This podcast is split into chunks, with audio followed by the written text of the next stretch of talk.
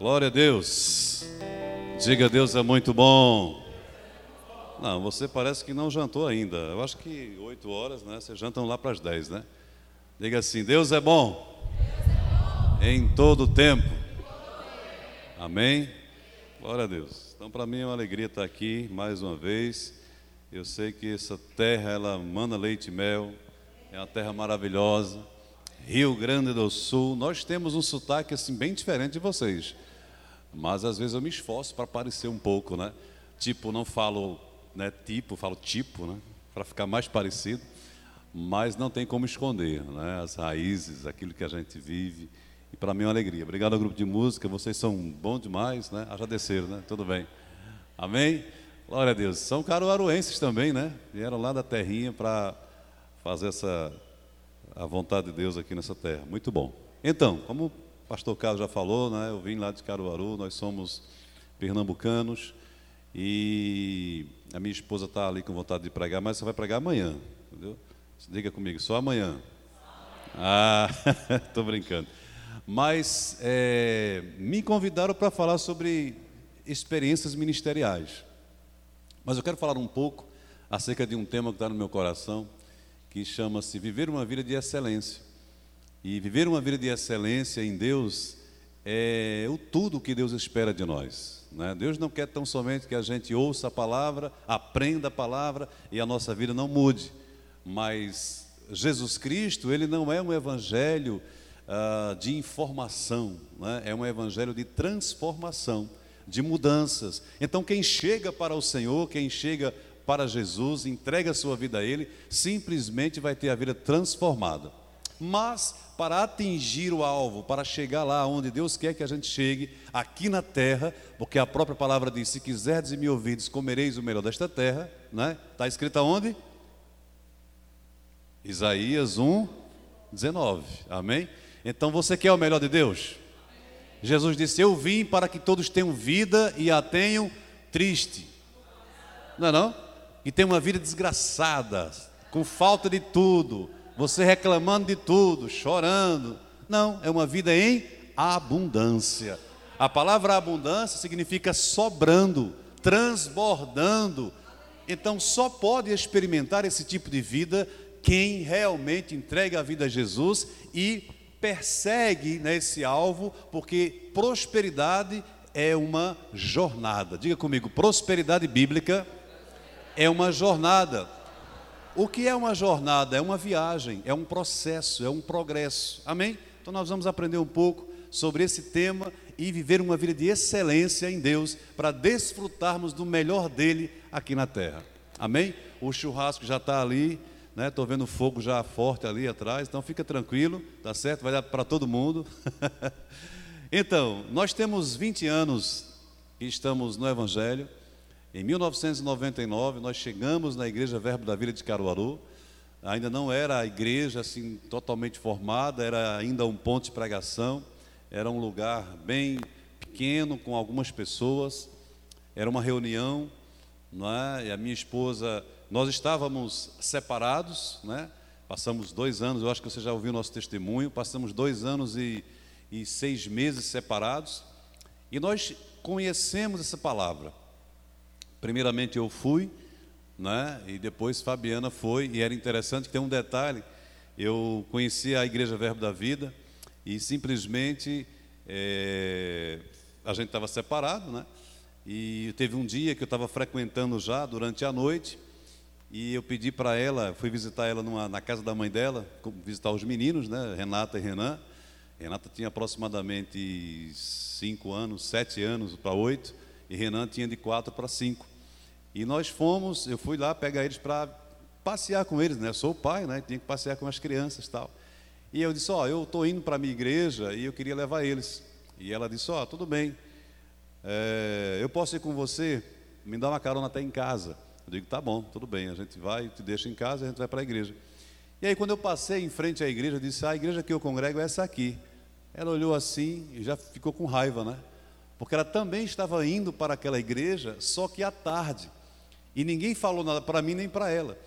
Nós estávamos indo para a mesma igreja, para o mesmo local, em horários diferentes, Né? E ela pediu para o próprio pastor lá não falar nada que ela estava indo também, não falar nada para ninguém, nem para mim, nem para ninguém. Porque é, ela descobriu que eu estava indo para uma igreja. Só que não disseram a ela que também era aquela igreja que eu estava indo. E aí ela passou, tá bom. Aí eu ia deixando ela em casa, ela disse: Não, faz o seguinte, eu vou com você para a igreja. Eu digo: Tá bom. Então a gente veio, quando chegou lá, todo mundo olhando para ela, olhando para mim, como quem diz: Ué, eles voltaram? Eles voltaram? Já conhecia ela e também me conhecia. E aí ela ficou chateada, com raiva, porque ela não queria que ninguém soubesse que ela estava, né, que, que eu soubesse que ela estava ali congregando. Mas desse dia em diante, né, nós começamos a ir juntos para a igreja e voltamos, né, depois de quase três anos separados. O Senhor restaurou a nossa história, a nossa vida, e estamos há 20 anos na própria igreja, na mesma igreja. Né, eu trabalhei em vários departamentos, comecei no trânsito né? Depois, aliás, comecei no departamento infantil, dando aula às crianças. Agora imagina você, eu de paletó, de gravata, eu gosto muito de usar, estou diminuindo agora, né? Principalmente num calor desse, né? paletó, gravata, para dar aula no departamento infantil. As crianças adoravam, para não dizer o contrário, né? Elas pegaram, pegavam bola de papel e, né, em mim, porque a minha linguagem era outra, as crianças não entendiam nada do que eu falava eu falava numa linguagem totalmente para adulto, e as crianças não gostavam quando eu ia dar aula lá. E aí eu fui caminhando. Depois me colocaram no trânsito. O trânsito foi o meu lugar de aprendizado. E aí no trânsito eu aprendi muito. Né? Lá no trânsito eu tive muitas experiências né, ministeriais, porque eu tive a oportunidade de pregar para muita gente que passava na calçada.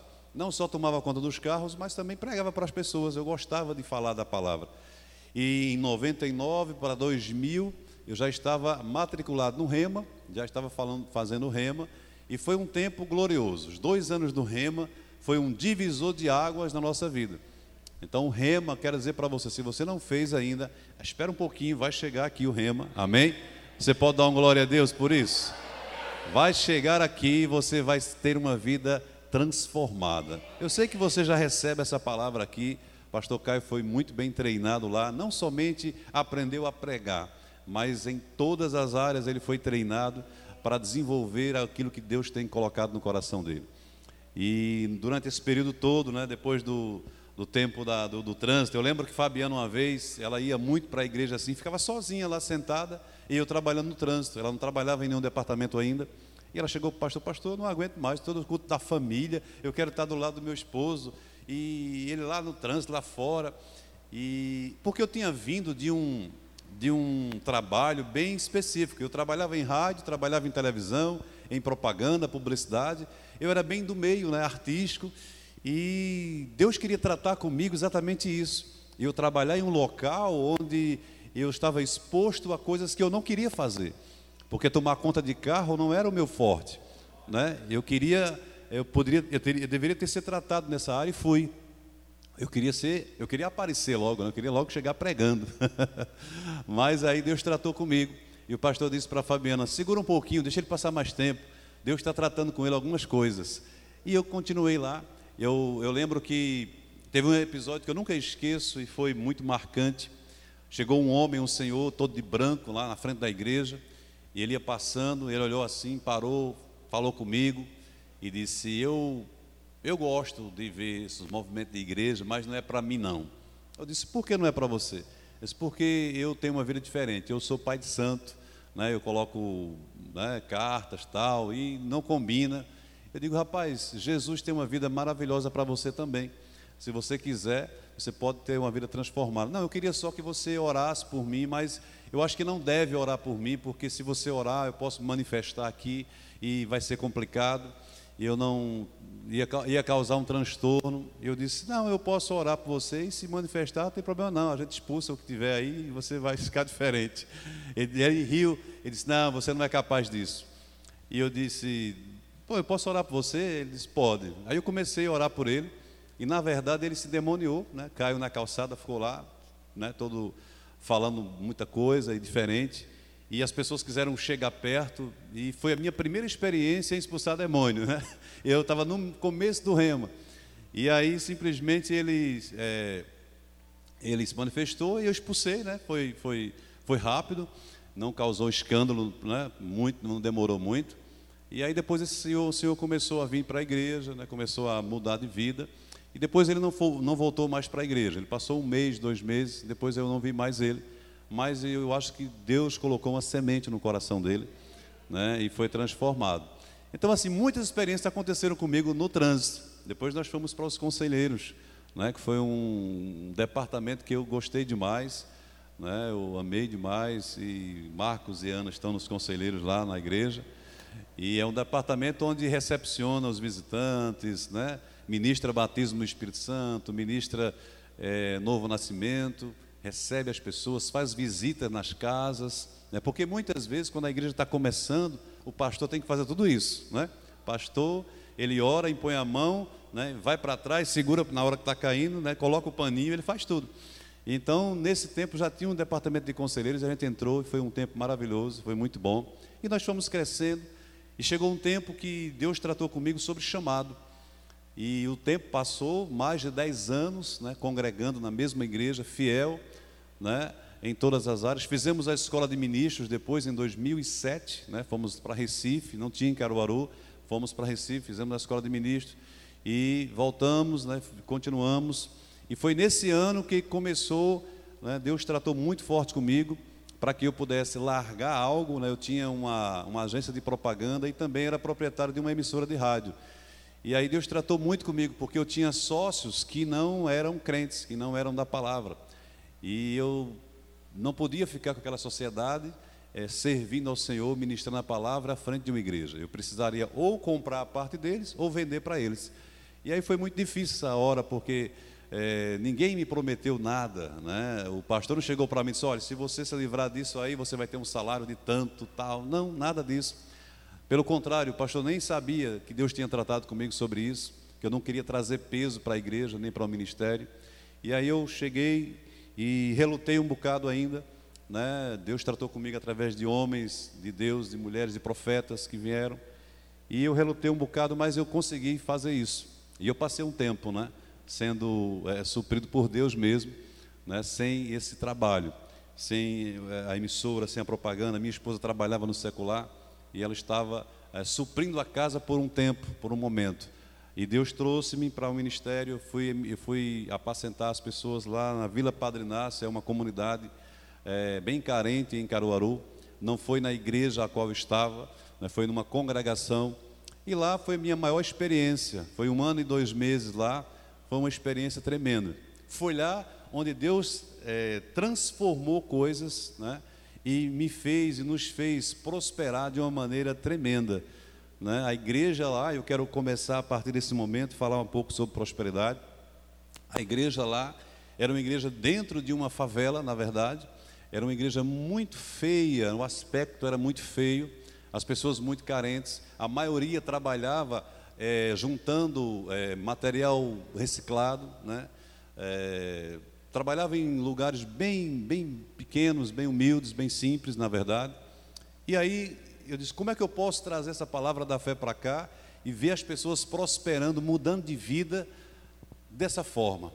Elas precisam receber a palavra, elas precisam receber a palavra da fé para que elas possam mudar. E quando a gente vai para a palavra, a gente percebe que em terceira João, a gente vê aquela passagem maravilhosa, né, que o Senhor se alegra da prosperidade dos seus servos, dos seus filhos. E eu falei comigo mesmo, né? Disse, então eu preciso fazer com que eles mudem a mentalidade, tenham uma mentalidade próspera. Mesmo eles trabalhando num lugar tão simples, ganhando tão pouco, eles precisam entender que eles são prósperos. Amém? Diga, o lugar onde eu trabalho, o dinheiro que está no meu bolso, não define a minha prosperidade. Amém? E falar de prosperidade, queridos, falar de vida de excelência, é falar de um processo, de uma jornada, de um caminhar. Ninguém muda de vida de uma hora para outra. A palavra ela tem que entrar no seu coração.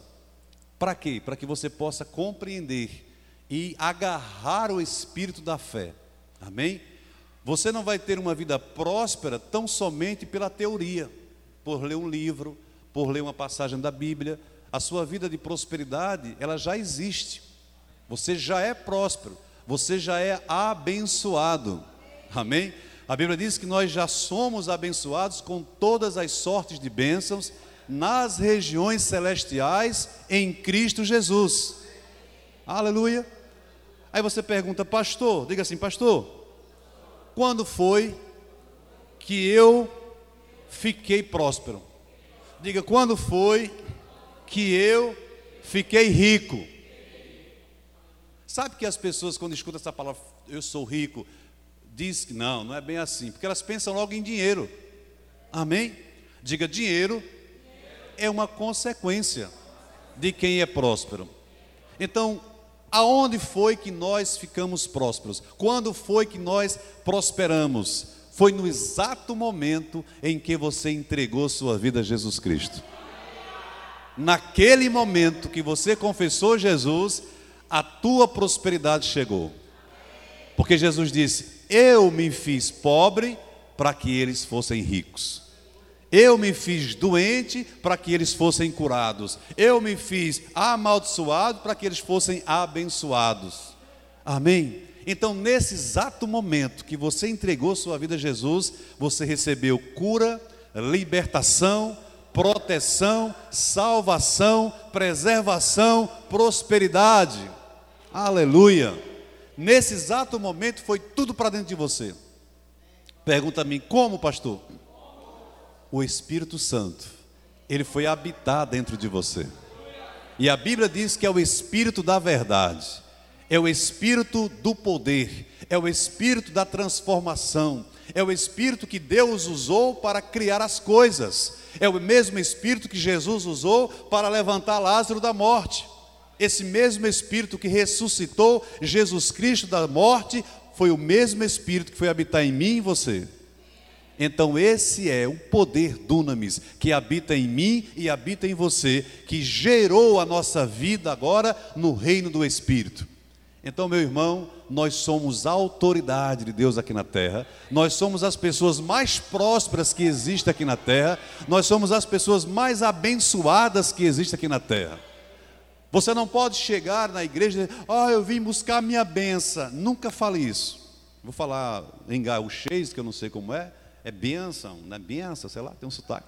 Eu vim buscar a minha bênção. Não, você veio para a igreja para abençoar as pessoas. Porque você é uma bênção. Deus olha para Abraão e diz: Abraão, sê tu uma bênção, porque eu vou te abençoar e abençoar todos aqueles que te abençoarem. Aleluia. Então, no momento que você, que nós nascemos de novo, foi o momento que a prosperidade divina veio habitar em nós. E naquele mesmo instante, Deus começa agora a ensinar a você a como desenvolver a sua prosperidade. Deixa eu abrir um parênteses aqui. Prosperidade, posso descer, pastor? Amém? Glória a Deus, aleluia. Prosperidade no Velho Testamento era acúmulo de bens materiais. Amém? Diga comigo, prosperidade no Velho Testamento era acúmulo de bens materiais. É por isso que muitas pessoas, quando escutam a falar sobre a palavra prosperidade, só pensam em dinheiro. Porque foi incutido na cabeça das pessoas, principalmente nas igrejas tradicionais, que prosperidade não é de Deus. No Novo Testamento existe três lugares que falam de prosperidade, somente três lugares. No Velho Testamento tem muitos lugares, porque no Velho Testamento era somente bens materiais. Lembra que Abraão era muito rico, tinha muito gado, era muito próspero. Todos os homens da Bíblia, você vê a Bíblia relatando o que eles possuíam, os despojos, aquelas coisas grandes, as terras, né? A Ló, para o primo né, de Abraão, o sobrinho de Abraão, vai, ele deixa um lado para ele, outro lado, porque eles brigaram, tal. Então sempre vai falar de, de terra, de boi. Era a prosperidade deles, era coisas. Era ouro, era prata, era gado, era terra. Então, quanto mais eles tinham, mais eles eram abençoados por Deus. Com esse conteúdo na cabeça, as pessoas leem o Velho Testamento e traz para o Novo. Aí acha que prosperidade é dinheiro. Diga para o seu irmão: prosperidade não é só dinheiro. Então, quando você nasceu de novo, você se tornou próspero. Porque no Velho Testamento, se era somente bens materiais, agora no Novo Testamento, meu irmão, é um pacote completo. É cura, libertação, preservação, proteção, bênçãos sem medidas, é tudo. Uma pessoa próspera, ela tem a mente próspera, ela tem o corpo próspero e ela tem a vida próspera. Então ela fala de coisas boas, ela vive com saúde, ela vive com pensamentos bons e ela também vive suprida em todas as áreas financeiras. Amém? Dá para compreender o que é prosperidade agora em Cristo? Quando você vê uma igreja que fala só sobre o dinheiro, está desequilibrado.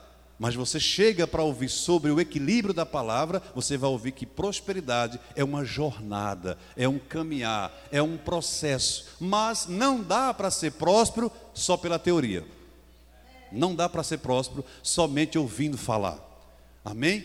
Como eu falei no começo, precisa agarrar o espírito da fé, precisa fazer alguma coisa com aquilo que você é.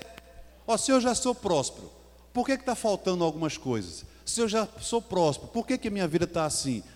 Então a gente precisa aprender como desenvolver a nossa vida de prosperidade. Amém? E para desenvolver essa nova vida de prosperidade, nós precisamos experimentar de uma vida de excelência. Toca no teu irmão, diga assim: você é excelente. Amém? Não queira menos do que algo excelente na sua vida. Sempre queira o melhor, mas também sempre queira fazer o melhor. Amém? Aleluia. Abre tua Bíblia, senão o pastor vai pregar sem abrir nem a Bíblia. Meu Deus do céu. Abre tua Bíblia, vamos ler uma passagem que eu gosto muito. Está lá em Efésios, no capítulo 6, versículo 8. Aqui tem um relacionamento do Senhor e do servo, mas Paulo ele fala de um princípio aqui, amém? Quer seja servo, quer seja é, livre, é um princípio. Qualquer coisa boa que você fizer, volta para você. Amém? E o Senhor é quem promove isso. No versículo 8 diz assim: Certos de que cada um, se fizer alguma coisa boa, receberá isso outra vez do Senhor, quer seja servo, quer livre. Diga, isso é um princípio. Diga, para crente e para não crente. Então, esse princípio, muitas vezes, ele está sendo esquecido dentro da própria igreja. Amém, queridos? Aleluia. Olha para cá que é mais negócio. Esse princípio, ele está sendo deixado de ser praticado muitas vezes, porque a gente acha que somente vir para a igreja, somente ouvir a palavra, somente frequentar, trabalhar na igreja, já estamos fazendo muito. Mas diga para o seu irmão, você precisa praticar os princípios da palavra. Amém?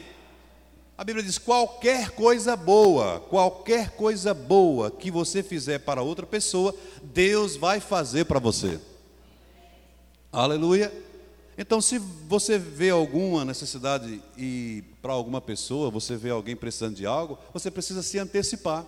Você precisa ir lá e fazer alguma coisa para aquela pessoa. Por quê? Porque você já é um abençoador. Nós somos abençoados para abençoar. Nós somos abençoados para dar. Mas, pastor, tem um tão pouco, é do seu pouco mesmo. Deus quer usar a tua vida. Aleluia. Desprendimento, meu irmão, de uma vida natural e entrar em uma vida sobrenatural requer de nós um comportamento de excelência. Aleluia. Diga Deus é bom demais. A Bíblia diz: o galardão do humilde é riqueza e honra e vida. Está lá em Provérbios. Amém? O humilde tem tudo, mas a glória é para o Senhor. Amém? Então você é excelente quando você vê alguém precisando e você vai lá e faz alguma coisa. Amém? Você constrói é, um parecer diferente. Então quero falar algo nessa noite também sobre esse estilo de vida.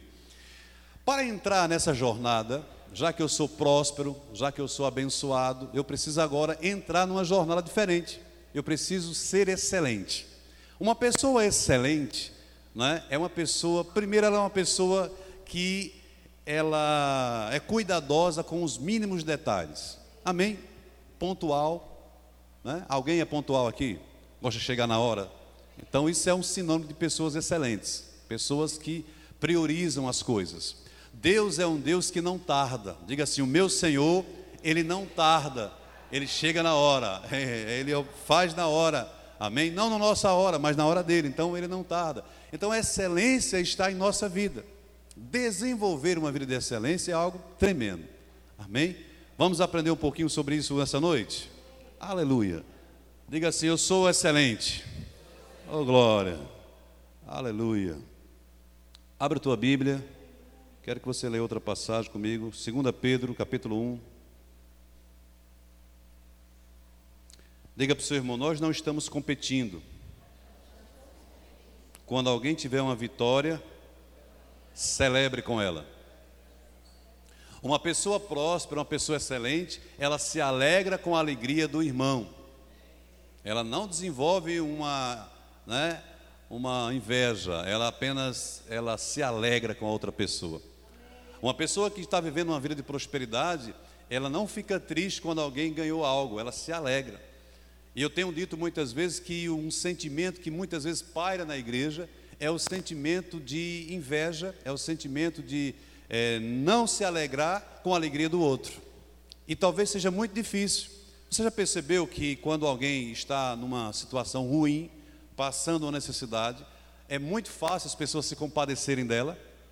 Sim ou não? É muito fácil.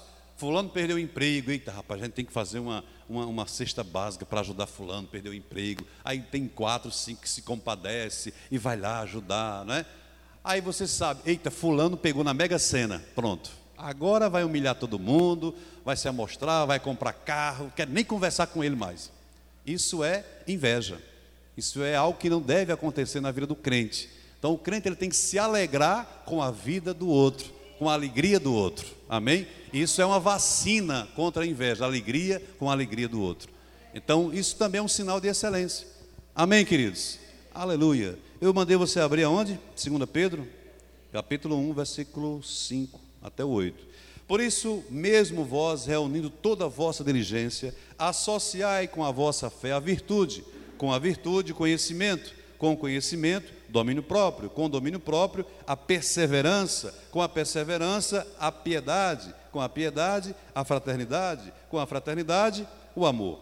Porque estas coisas, existindo em vós e em vós aumentando, fazem com que não sejais nem inativos, nem infrutuosos no pleno conhecimento do Senhor Jesus Cristo. Amém? Então, essas coisas, elas precisam existir na minha e na sua vida, para que a gente possa ser, é, dar frutos né, e ser ativos. Quando um crente ele é ativo na igreja, quando ele é abençoador, amém? Quando ele é perdoador, quando ele é alegre, quando ele ama as pessoas, independente de qualquer coisa. Então, uma pessoa excelente, ela sempre se antecipa nas coisas. Amém, queridos? Aleluia. Diga, a excelência de Deus mora em mim. Desenvolver isso é tudo que você precisa. Então, alguns princípios para viver uma vida de excelência, a gente tem que pegar, tem que aprender. Não se escuta, se aprende e fica parado. A gente tem que desenvolver. Amém. Aleluia. Eu, eu oro ao Senhor que o Rema chegue rápido para cá, que a escola de ministros também, porque é uma bênção. Né? Não tem como a gente aprender tudo isso numa aula, num, num, num culto. Não é? Diga, Deus é bom demais. Aleluia. Nós somos um canal, meu irmão, de bênçãos. E esse canal de bênçãos precisa acontecer, desenvolver. Uma vida de excelência, ela traz exatamente isso para nós. Eu lembro que quando eu comecei lá na igreja, eu tinha dificuldade, né, de ser excelente. Eu chegava atrasado, eu sempre fazia coisas que tinha vontade de fazer. Mas quando a gente vai para a palavra, nós precisamos fazer o que a palavra diz que tem que fazer. Quando a gente faz somente a nossa vontade, a gente vai ficar é, é, limitado.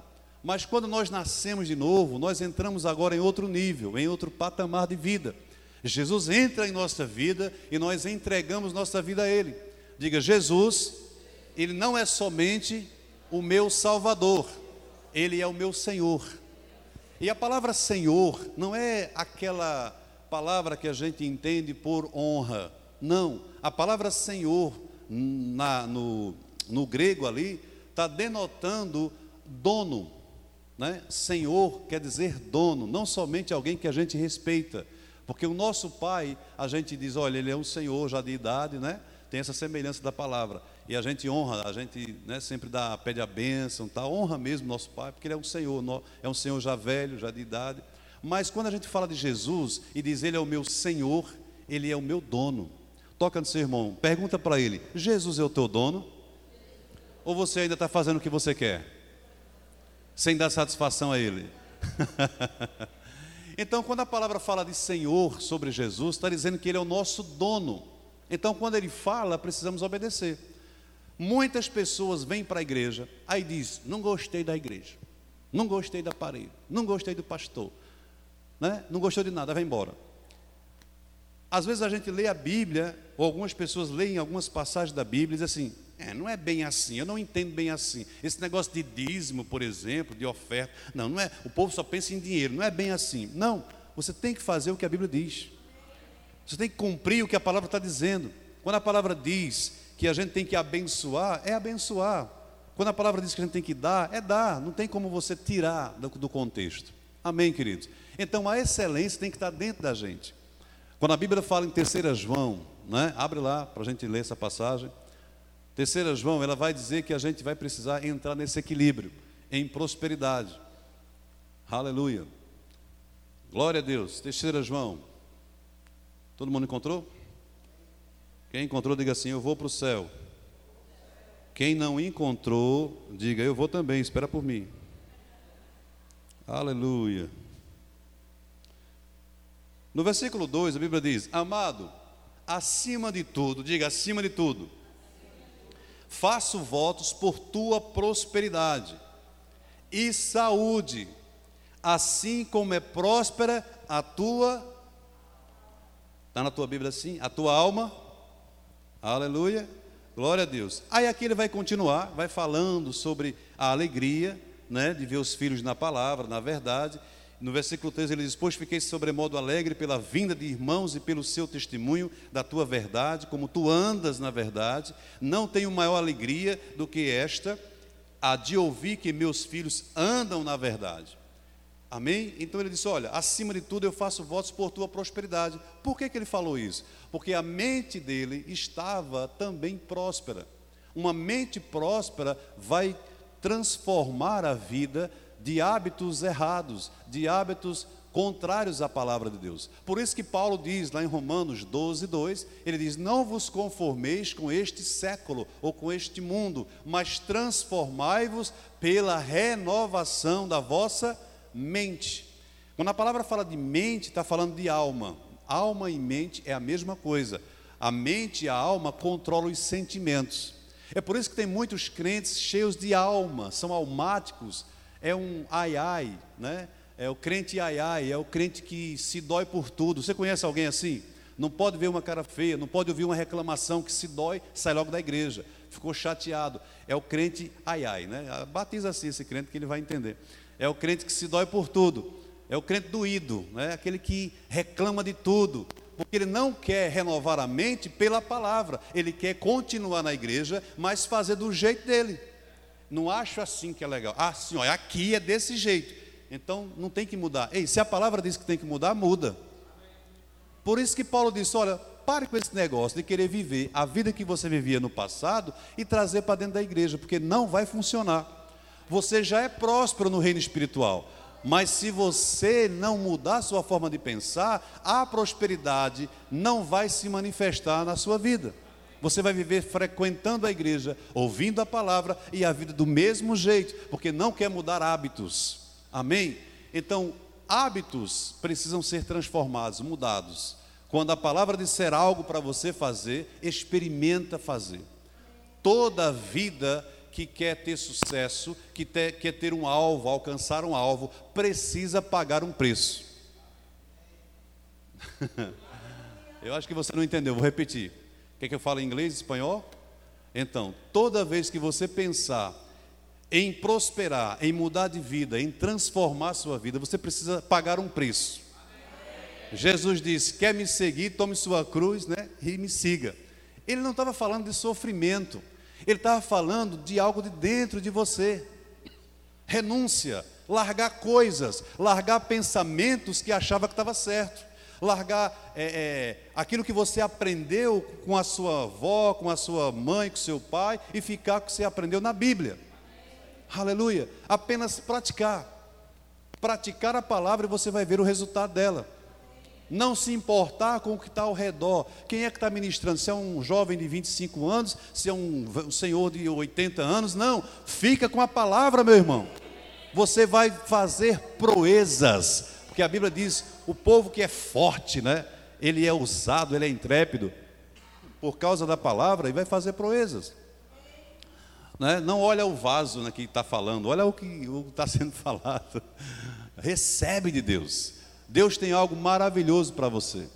Nesse ano você vai entrar no ano do extraordinário, no ano do sobrando, no ano de você experimentar coisas que durante dez anos você tentou conseguir e não conseguiu, porque você decidiu mergulhar mesmo nessa palavra da fé. É a palavra que muda você de um lugar para outro. A estação da mesmice está passando, meu irmão. Começou com o país, na mudança de governo. Amém? E na igreja nós já orávamos para isso, mas vai ser grande na sua vida, meu irmão. Vai ser extraordinário. Você sabe qual é a diferença de ordinário para extraordinário? Vivíamos numa vida ordinária, uma vida só na mesmice, no, a, na feirinha, tá bom, aquele carrinho, tá bom. Não, chegou agora o extra. Chegou o tempo do sobrando, o tempo de você viver a excelência de Deus e ver na sua vida o sobrando, o transbordar.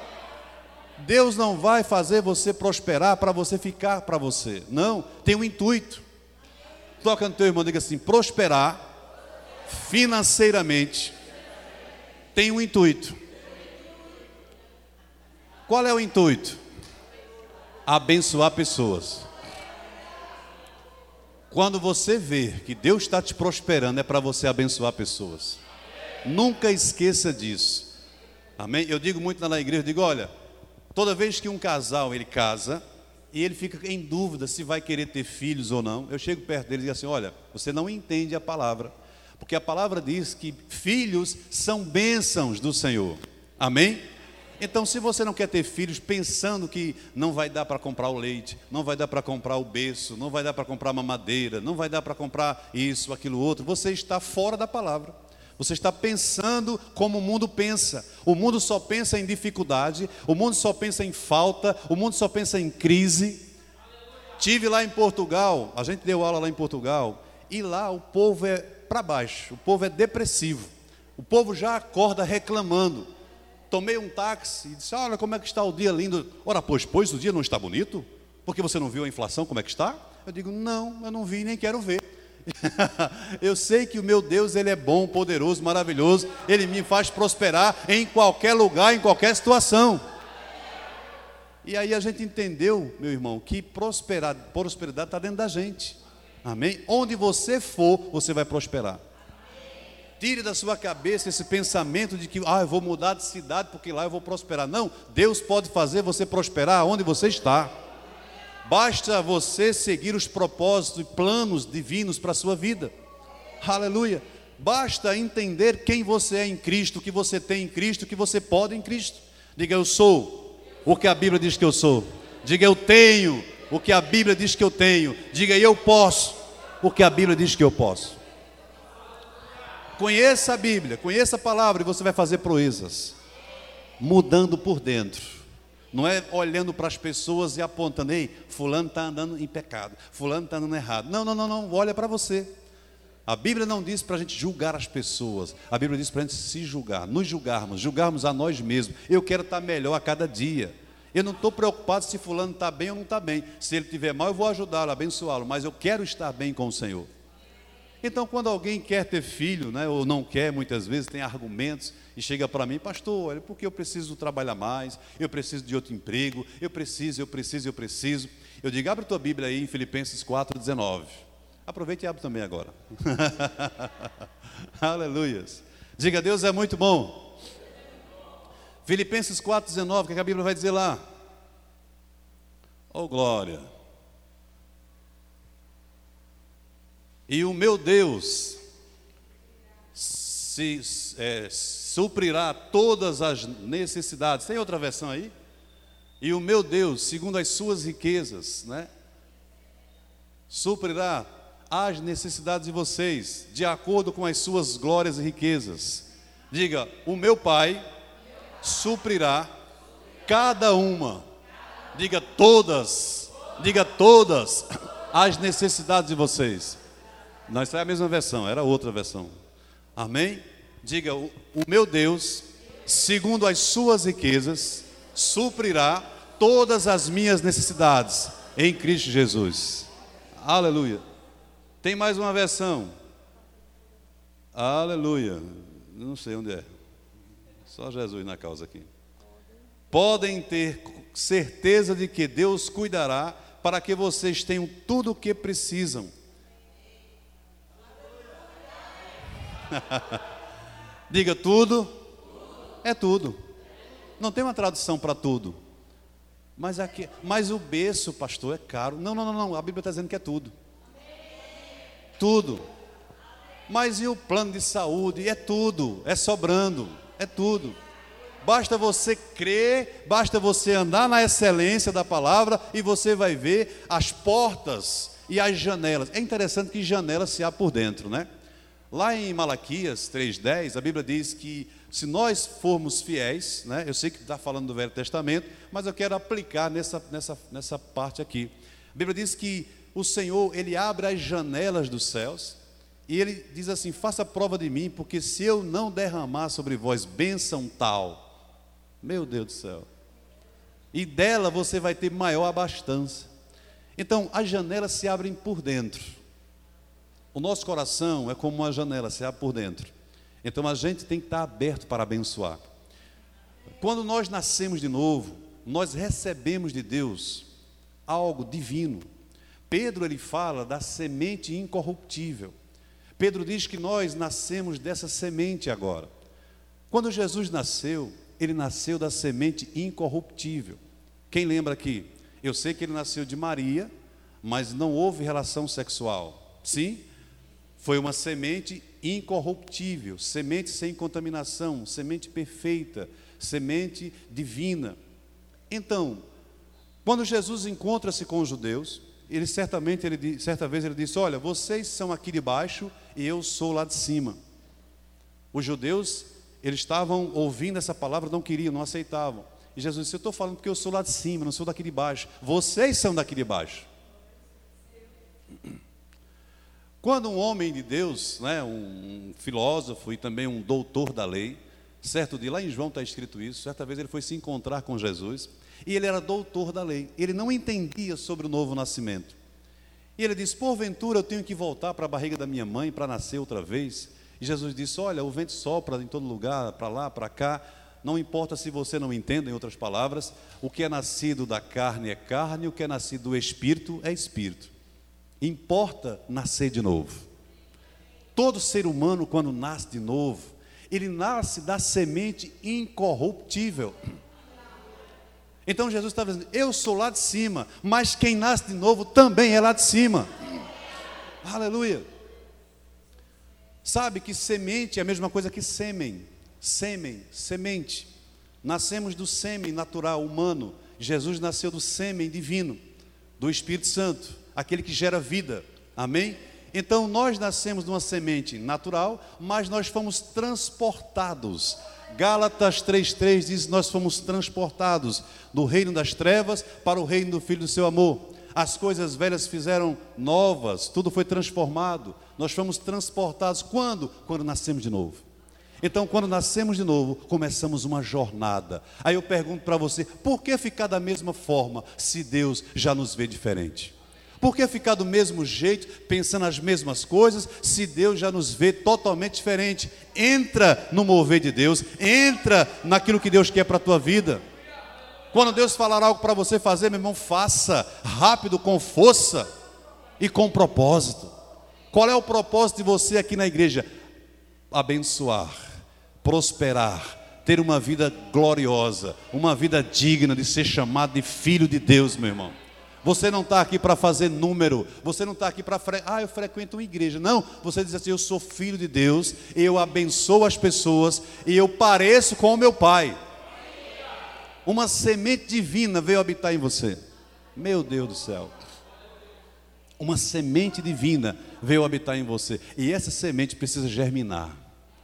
Você precisa tocar em pessoas. Você precisa abençoar pessoas. Você precisa escrever sua história aqui na terra. Não é só pregar a palavra, não. Meu irmão, pregar a palavra é a parte mais divertida. O viver a palavra, essa é a parte que importa. Aqui é muito fácil estar pregando, é muito fácil, é muito divertido falar para vocês, porque já está dentro.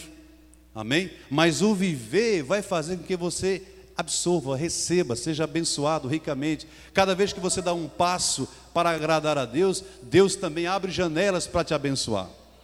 Aleluia. Não é pela sua força, não é pela sua habilidade, é pela graça. Diga, a graça de Deus está na minha vida, abundante. Diga, não é na minha força, porque a própria Bíblia diz que aquele que é fraco, diga, eu sou forte.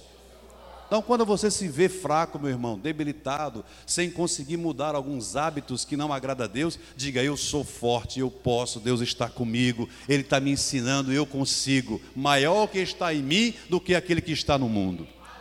Amém? Se Ele está em você, se você nasceu de novo, nós precisamos agora aprender a ser excelentes.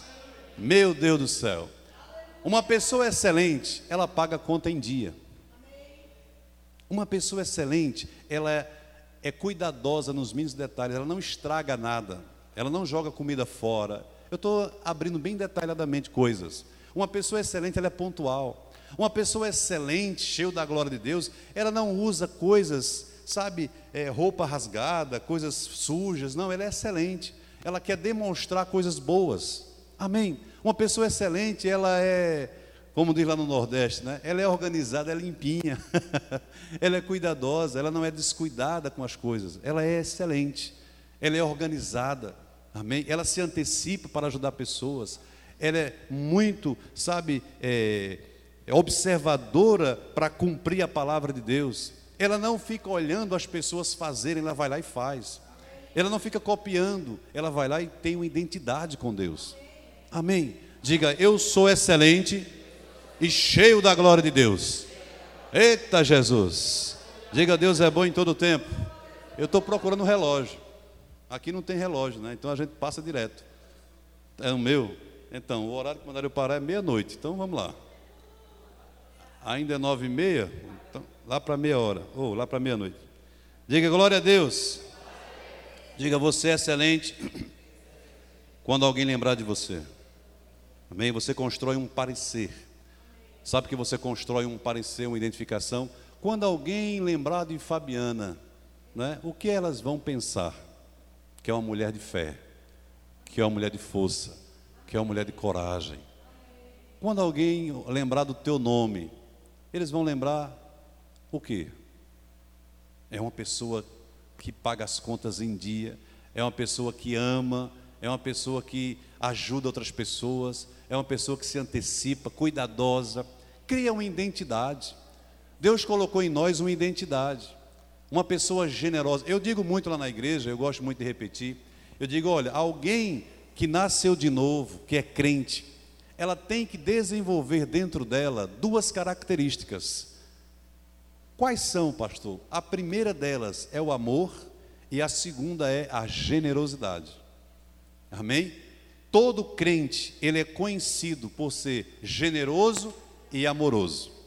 Se você não é generoso nem amoroso, precisa alinhar algumas coisas na vida para que a própria prosperidade de Deus ela aconteça de forma grandiosa em sua vida. Amém? Generosidade, meu irmão. Se você é generoso, eu não estou dizendo que você tem que dar tudo o que tem para as pessoas, dar tudo o que tem para a igreja, não. Não é esse tipo de generosidade. Generosidade é quando você é livre em abençoar. Você dá sempre algo a mais. Eu gosto muito, eu gosto de ir para restaurante e eu gosto muito de ser diferente por causa da palavra. Eu não era assim. E às vezes a gente vai para alguns restaurantes e eu gosto de ver a cara do garçom quando termina o jantar e eu sempre faço algo diferente. Eu gosto de ver a cara da cozinheira quando acontece da gente pagar a conta e sair. E eu gosto de fazer isso. E certa vez eu estava na praia, recentemente, e eu comi uma peixada que estava maravilhosa, né? aquela peixada assim. Você sabe o que é peixada, né? É peixe e tal. E eu olhei e disse: Quem foi que fez essa peixada aqui? Esse foi uma senhorinha que está lá na cozinha. E o garçom falando comigo: Rapaz, eu quero falar com ela. No final, quando eu sair, eu quero falar com ela. Aí ele disse: Ah, tá bom. E aí, quando eu terminamos, tal, eu paguei a conta, né, já tinha os 10% do garçom, já tinha as taxas, tal, gente pagou. E eu disse: Onde é que está essa senhora? Ela está lá na cozinha. Ela veio, bem, uma senhora baixinha, bem simples. E aí ela disse: Não, fui eu que fiz a peixada. O senhor não gostou ou gostou? O que, é que o senhor disse? Olha, foi a melhor peixada que eu já comi, mas eu quero fazer algo na sua vida. Eu quero orar por você e eu quero a, abençoar a sua vida com uma oferta, com algo que está no meu coração. E ela não entendeu muito bem a linguagem de crente, né? Abençoar uma oferta tal, ela não entendeu. Geralmente eles falam de gorjeta, né? Ou no, lá em, em, Las Vegas é tip, né? Dá um tip. E aí eu cheguei e peguei um valor consideravelmente alto para ela, né? E dei para ela. Ela olhou e começou a chorar. Ela disse: Eu nunca ganhei, eu nunca ganhei isso. Eu digo: Eu gosto de ver o rosto das pessoas que ganham, porque é um sorriso maravilhoso, porque as lágrimas da emoção. Goste disso, meu irmão. Surpreenda as pessoas com o seu melhor. Seja diferente. Chegue na hora do jantar, o garçom está lá, já ganhou 10% dele, aí você faz um plus. Sabe o que é plus? Faz um plus. Não tem aqueles iPhone que é o 7, mas não tem o 7 Plus. Tem o 8 e o 8 Plus. Já ouviu falar disso? você tem um, né? Então, faça um plus na vida de alguém. Você está sendo excelente. Você vai surpreender aquela pessoa. Agora não faça porque ela está precisando, faça porque você é generoso. Independentemente, existe uma diferença entre generosidade e necessidade. Amém? Olha para cá, deixa eu explicar algo interessante para você. Necessidade, nós temos que ajudar os necessitados. Então você sempre ajuda quem está necessitando. Amém? Agora, generosidade é você fazer além daquilo que aquela pessoa está esperando independente se ela está precisando ou não está precisando, quem vai ganhar é você. Porque você está sendo desprendido para você abençoar uma pessoa que nem precisando está, mas você é generoso. Você está abençoando ela com a tua generosidade. Naquele caso, ela não estava precisando de comida, nem bebida, nem nada, mas eu quis abençoar a vida dela com algo que ela nem esperava. E muitas vezes no restaurante o garçom já recebe os 10% e eu chego com uma gorjeta que quase é o valor da conta, ou às vezes até igual, o mesmo valor, e eu dou para o garçom. Eles, não, isso não pode, eu já, já me deu os 10%, mas eu disse, não rapaz, eu só quero ver a tua cara, é seu. Aí ele começa a rir, pronto, é esse rosto que eu quero ver. Porque, meu irmão, é algo interessante demais. Deus, ele surpreende você. No momento que você menos espera, você recebe algo de Deus. Meu Deus, eu pedi tanto não, eu pedi pouco, Deus deu além da conta. Deus ele sempre dá além daquilo que você espera, além daquilo que você necessita, mas ele quer ver em mim e você o mesmo princípio dele funcionando. Faça um plus na vida de alguém, faça, recepcione uma pessoa, aprenda a recepcionar pessoas, aprenda a presentear. Deixa eu abrir um, abrir um parênteses aqui. Vocês vão ser conhecidos aqui em Novo Hamburgo pela Igreja do Amor pela igreja que presenteia. Vocês vão acordar de manhã, comecem a praticar isso. Vocês vão acordar de manhã, eu vou lá no. Onde é negócio que gente foi? No outlet, eu vou lá no outlet, vou comprar alguma coisa e Deus vai me mostrar uma pessoa para me abençoar. Comece a falar com o Espírito Santo para ele te guiar para fazer coisas. Eu, eu dei um exemplo, não precisa ir lá no outlet, você precisa ir para outro canto também. É só um exemplo. Fala com o Espírito Santo de manhã, Senhor, eu quero praticar mais a generosidade. Eu quero abençoar mais com coisas mesmo, com um abraço, com uma oração, mas também com coisas. Tem pessoas que precisam só do abraço. Tem outras que precisam de um presente. Tem gente que nunca ganhou um presente de ninguém. E Deus usa a tua vida para abençoar. Não importa o valor, meu irmão, é aquilo que você faz que vai surpreender aquela pessoa. E você vai ganhar o coração dela. Você vai conquistar aquela pessoa com um gesto com uma atitude, com a sua generosidade. Faça de, de acordo com as suas posses. Amém? Se, se você pode dar um carro zero quilômetro, dê um carro zero quilômetro. Amém? Se você pode dar só 10 reais, dê 10 reais. Mas faça. Mas não fica parado. Amém? Isso é generosidade. Porque nós já somos generosos. Se eu já sou generoso, por que eu não faço isso? A igreja de crente, dos crentes, tem que dar exemplo. A gente vê o mundo fazendo festa e você vê trio elétrico, aquelas, né, cantores do mundo fazendo a maior festa, vem patrocinador e pagam milhões para eles, sim ou não? Cachê de fulano é de 100, 200 milhões, e a igreja de crente precisando de um ar-condicionado, misericórdia. Só a graça, né? Tem que ficar de joelho, o pastor fica aqui, pastor, vamos orar para o povo ser generoso. Eu digo, eles já são generosos, eles só precisam entender isso. Quando você começa a exercitar, eu lembro que lá em Caruaru, a gente fez algo interessante. Eu digo: olha, começa na sua casa. Você tem roupa que você não usa, roupas boas, roupas novas, que às vezes você engordou, emagreceu e você não usa, tá lá. E você, eita, que vestido lindo, mas eu não posso nem usar, né? Fiquei com umas, né? Não dá para usar mais. Aí você pega, faz um presente e presenteia alguém. Sabe o que, é que vai acontecer? O teu guarda-roupa vai chegar muita roupa. Não vai, não vai aguentar de tanto presente que você vai ganhar. Você só precisa abrir a mão, meu irmão. A Bíblia diz: a mão que abre está aberta para receber, mas a mão fechada não entra nada. Isso é um princípio de Deus. Dai e dá-se-vos-á. A Bíblia diz: buscai, né? E recebereis. Batei e abre-se-vos-á. Então, é importante que a gente faça. Sempre a Bíblia está dizendo: faça, faça, faça. Não somente ouvinte, mas praticante. Às vezes você escuta uma mensagem, que mensagem poderosa, meu Deus, que pastor, que ministro ungido, que mensagem foi essa? Aí no outro dia você não lembra mais de nada, no outro dia você não pratica mais nada, que você esqueceu, achou bonito na hora. Diga, a emoção sem a unção não funciona. Não adianta você correr, pular, saltar, entrar na unção e na segunda-feira você está do mesmo jeito. Não, aquilo que foi falado no culto, meu irmão, que você aprendeu na palavra, pratique Faça e você vai ver a vida ser diferente. Você experimentar do melhor de Deus nessa terra. Amém. Diga, Deus é muito bom. Diga, em todo tempo Ele é bom. Aleluia. Aleluia. Sabe, eu quero encerrar falando um pouco sobre o processo que leva um certo tempo o processo da prosperidade. Ninguém planta para colher no outro dia. Falei dia legal, não foi? Ninguém planta para colher no outro dia, né? Você planta, você rega e aí começa a florescer. Depois começa a nascer os frutos, depois começa a amadurecer. Então a plantação, ela tem que estar constante. Quando Paulo fala sobre plantação lá em 2 Coríntios 9:6, eu acho que a gente leu isso aí, não foi? Ele diz: aquele que planta pouco, colhe pouco, aquele que planta muito, colhe muito. Ele não estava falando de quantidade ali, ele estava falando de uma assiduidade, ele estava falando de uma constância. Aquela pessoa que planta pouco é aquela pessoa que plantou hoje, ou trazendo para a igreja, ofertou hoje e só daqui a um mês. Porque a necessidade da obra é diária. Mas, ah, eu só plantei hoje, daqui a seis meses eu vou plantar de novo. A tua colheita também vai ser de acordo com a plantação. Amém? Então, se você planta muito, é quando você planta sempre. Não é a quantidade que Paulo está falando. Paulo está falando de uma vida de plantação.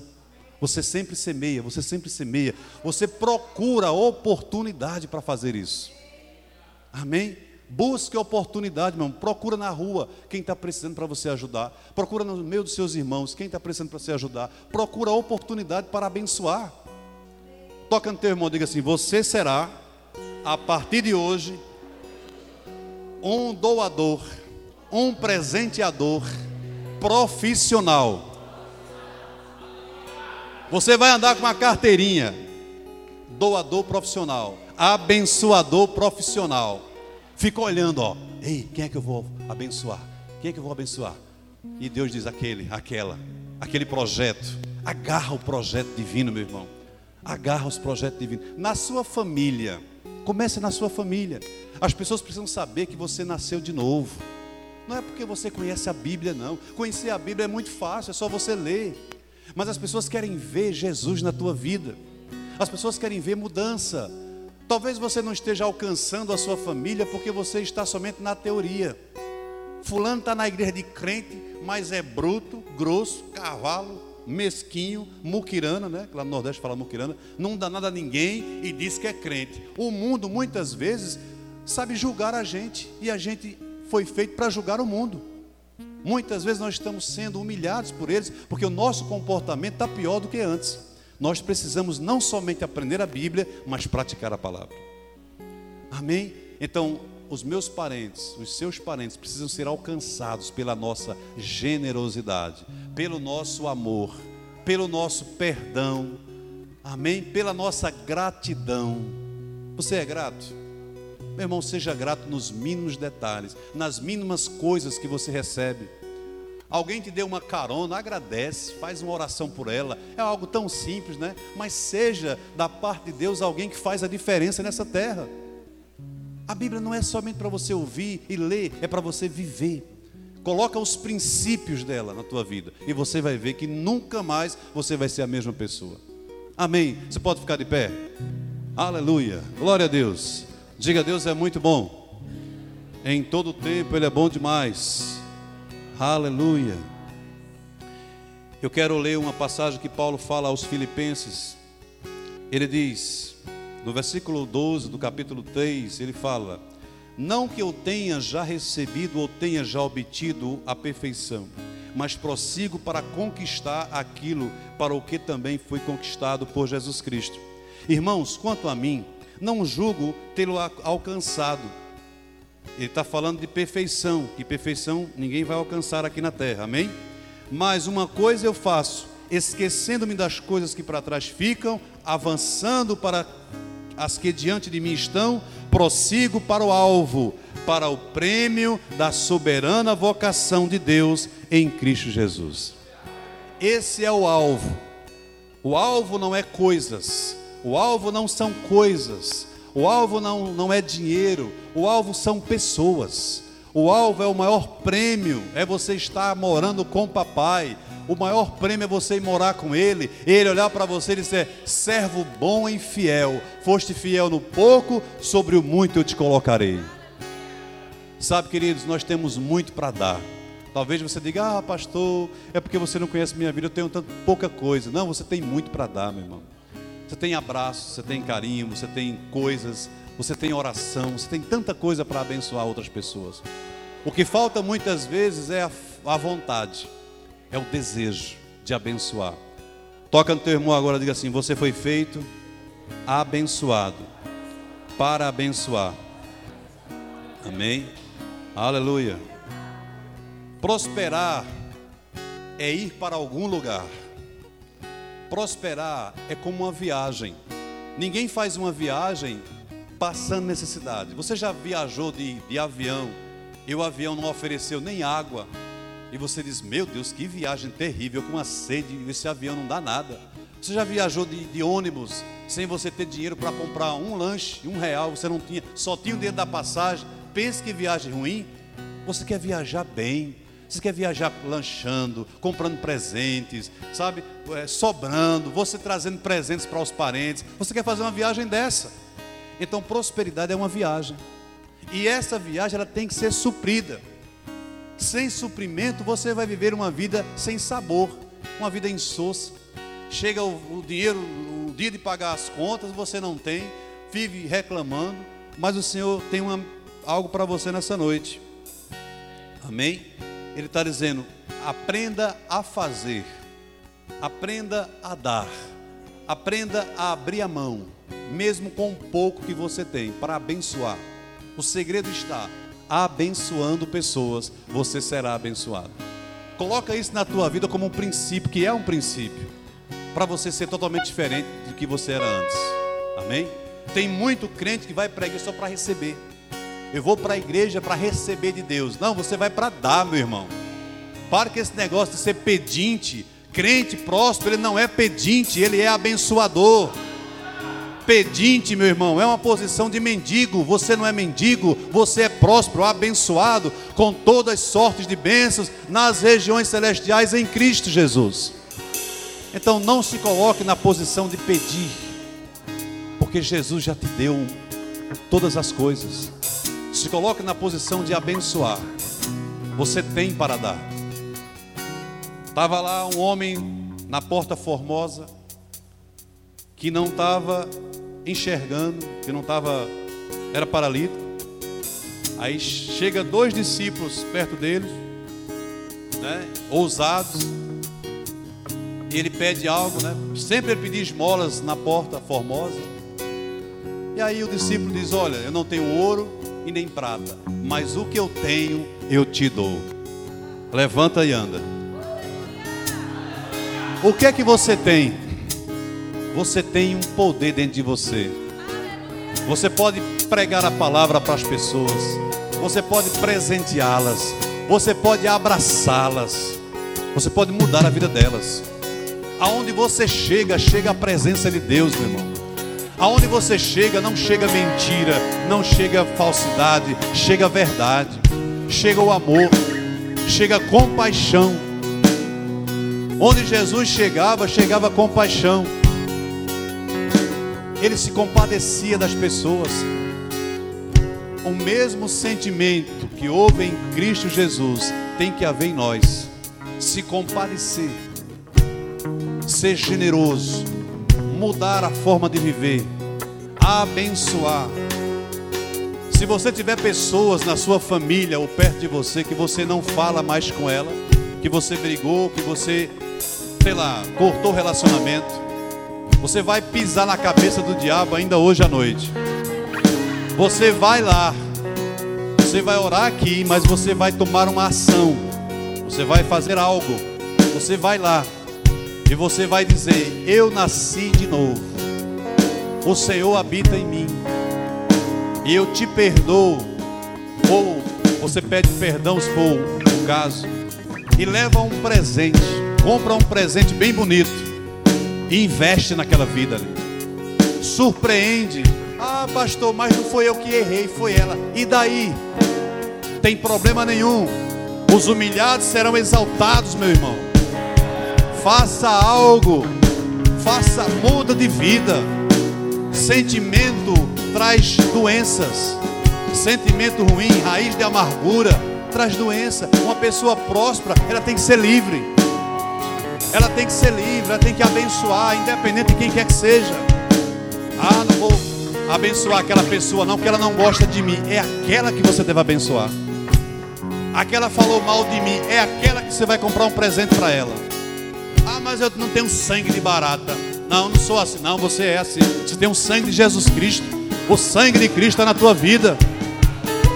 Você tem o sangue de Cristo, meu irmão. O sangue de Cristo lavou todo o pecado lavou tua história, lavou tua vida, limpou tudo. Seja diferente. Você nasceu para uma geração diferente. Não para ser um frequentador de igreja, mas para ser diferente nessa geração. Amém. Levante suas mãos. Obrigado, Pai. Obrigado por homens e mulheres prósperos nesse lugar, Pai. Eles praticando algo diferente. Generosidade. Generosos amorosos, generosos, amorosos, generosos, amorosos, em nome de Jesus, Pai. Eu declaro uma igreja próspera, uma igreja avançando, Pai, uma igreja que não tem impedimentos de nada, uma igreja desenvolvendo no fruto do Espírito, no amor, na alegria, na paz, avançando, prosperando, e todo sentimento de facção caia por terra hoje, em nome de Jesus que eles avancem, Pai, na tua bondade, na tua alegria, em nome de Jesus, em nome de Jesus. Se você crê, diz amém. Dá um glória a Deus. Aleluia.